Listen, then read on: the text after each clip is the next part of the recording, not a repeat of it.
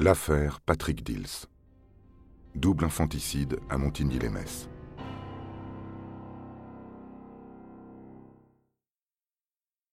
C'est donc libre, après 15 ans de prison, que Patrick Dils quitte le tribunal.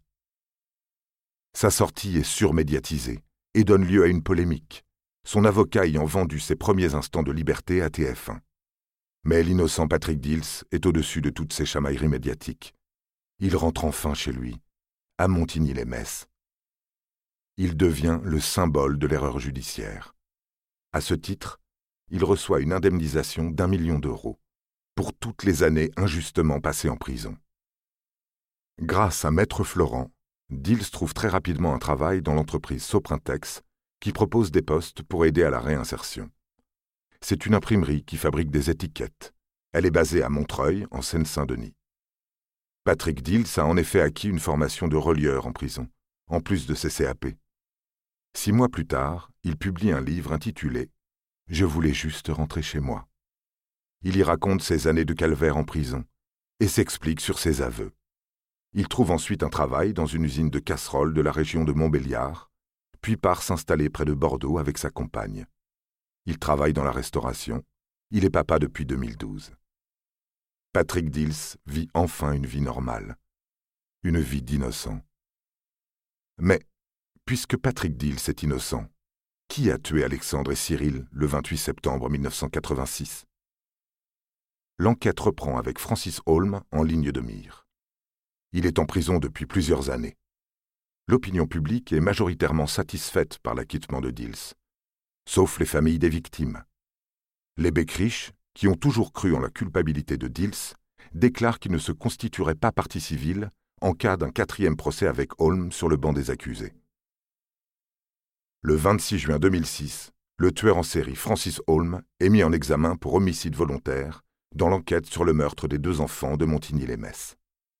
Mais un non-lieu en sa faveur est annoncé en avril 2007. L'ADN retrouvé sur le pantalon saisi à son domicile ne correspondant pas à celui trouvé sur les deux petites victimes. En 2008 et 2009, la Chambre d'instruction ordonne deux suppléments d'information. En 2009, un nouveau rebondissement survient dans l'affaire. En réexaminant le témoignage de Holm, initialement interprété comme un aveu indirect, les enquêteurs se rendent compte que la description qu'il a faite du tueur pourrait correspondre à l'une des personnes ayant initialement avoué les faits, Henri Leclerc. La justice ordonne alors un supplément d'information. Les juges d'instruction décident de renvoyer Henri Leclerc devant les assises. Ceci, contrairement à l'avis du parquet de Metz, qui préconise un non-lieu. Il en bénéficiera cependant.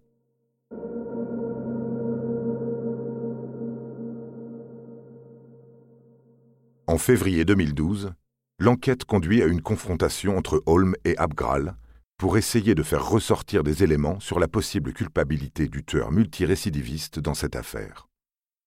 En octobre, soit plus de dix ans après l'acquittement de Patrick Dils, le parquet général de la Cour d'appel de Metz requiert le renvoi aux assises de Francis Holm pour le double meurtre de Montigny-les-Metz. Et le 18 décembre, dans un réquisitoire de 60 pages, Jacques Pin, procureur général, détaille les charges qui, selon lui, justifie le renvoi aux assises de Francis Holm. Il comparaîtra à partir du 31 mars 2014 devant la cour d'assises de Moselle. L'accusation se base sur le témoignage de Pascal Michel, braqueur multirécidiviste qui a fait de la prison avec Holm. Celui-ci aurait raconté à plusieurs reprises les meurtres de Montigny, se disant confiant puisque personne ne pouvait prouver sa culpabilité. Michel Lys, autre détenu, confirme les dires de Pascal Michel. Peu avant la date prévue pour le procès, un nouveau témoin se manifeste, 28 ans après les faits. Un ancien conducteur de train affirme avoir vu un homme au t-shirt taché de sang marcher le long de la voie ferrée du côté de Montigny le 28 septembre 1986. Il décrit un homme petit, costaud, trapu, pas du tout le portrait de Francis Holm. À bien y regarder, il ressemblerait plutôt à Henri Leclerc, l'homme qui le premier en 1986 avait avoué les meurtres. Pourquoi un témoignage si tardif? L'ancien cheminot s'est en fait déjà présenté à la police en 2013, et s'il revient, c'est parce qu'il a vu une émission télé sur l'affaire la veille au soir. Selon maître Thomas Ellenbrandt, l'avocat d'Henri Leclerc, ce témoignage soudain, après tout ce temps, n'a aucune valeur. Henri Leclerc, qui a bénéficié d'un non-lieu dans cette affaire, est cité en tant que témoin assisté au procès de Francis Holm, qui doit s'ouvrir quelques jours plus tard. Cependant, le républicain Lorrain sort un véritable scoop une semaine avant le procès. C'est Francis Holm qui écrit la lettre anonyme reçue par la police en 1986. Il s'agit de cette lettre, truffée de fautes d'orthographe, qui évoquait une petite voiture claire, genre Peugeot Renault. Elle était illustrée du dessin d'un visage masculin et annotée de remarques cheveux châtains et teint pâle. L'enveloppe et son courrier sont de la main de Francis Holm, affirme Christine Jouissomme, graphologue auprès de la Cour de cassation, dont l'expertise a été sollicitée par le président. L'analyse ADN du timbre a toutefois révélé un profil génétique féminin inconnu.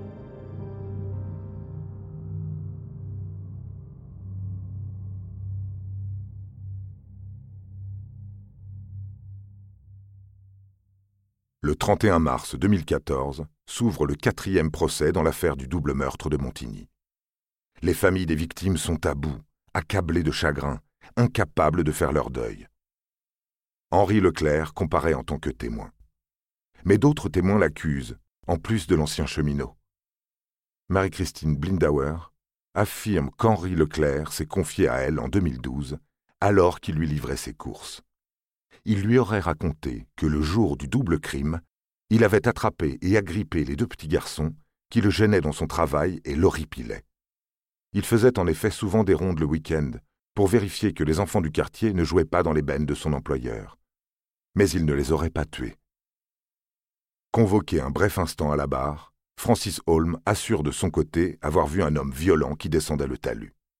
Que cet homme lui a fait peur, qu'il avait du sang sur le t-shirt, sur le pantalon, le président décide alors de rappeler Leclerc à la barre et le soumet au feu nourri de ses questions. Leclerc perd pied, se contredit, répète qu'il ne se rappelle plus. De plus en plus, il apparaît comme le véritable accusé, tandis que Holm le regarde depuis le box. Le parquet demande le report du procès, afin de permettre à la justice de poursuivre ses recherches sur le dossier Henri Leclerc. Et le procès qui aurait peut-être pu faire la lumière sur le double meurtre de Montigny est reporté. Henri Leclerc bénéficie finalement d'un second non-lieu. Ce n'est qu'en avril 2017, devant la cour d'assises de la Moselle, que s'ouvre enfin le procès de Francis Holm dans l'affaire de Montigny-les-Metz. Les deux enfants sont morts depuis plus de 30 ans. Le routard du crime a 58 ans. Il a été reconnu coupable de neuf crimes particulièrement violents, mais continue à plaider non coupable dans l'affaire de Montigny. Il répète et répète encore Montigny, c'est pas moi. Le 17 mai 2017, après six heures de délibération, il est cependant reconnu coupable et condamné à la réclusion criminelle à perpétuité pour les meurtres de Cyril et Alexandre. Quinze ans après l'acquittement de Patrick Dils, le double crime de Montigny-les-Metz a un autre coupable. Francis Holm dispose officiellement de dix jours pour faire appel. Ce qu'il fait, le marathon judiciaire se poursuit. Pour la onzième fois, Francis Holm comparaît devant une cour d'assises. À partir du mardi 4 décembre 2018 à Versailles, il est à nouveau jugé pour le double infanticide de Montigny-les-Metz. Aucun fait nouveau. Les débats se basent sur les affirmations des uns et des autres, rythmés par les prises de parole de divers avocats. Enfin, au terme d'un procès de 14 jours, la Cour d'assises des Yvelines condamne le 21 décembre 2018 Francis Holm à la réclusion criminelle à perpétuité dans l'affaire de Montigny-les-Metz. Son pourvoi en cassation est rejeté en juin 2020.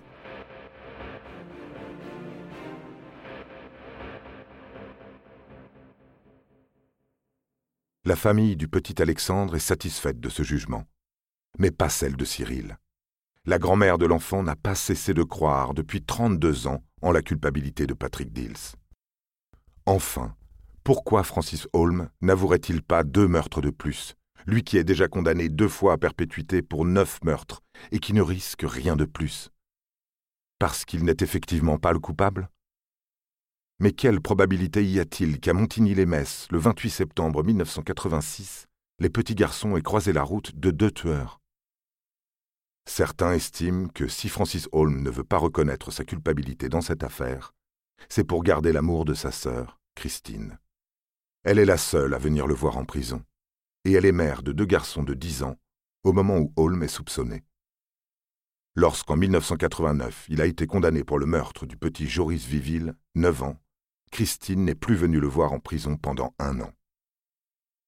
Holm aurait eu peur qu'avouer les meurtres de Montigny le coupe définitivement de sa sœur, le seul être sur Terre qu'il aime encore. Patrick Dill serait donc payé de 15 années d'emprisonnement, ce besoin d'amour impossible à rassasier.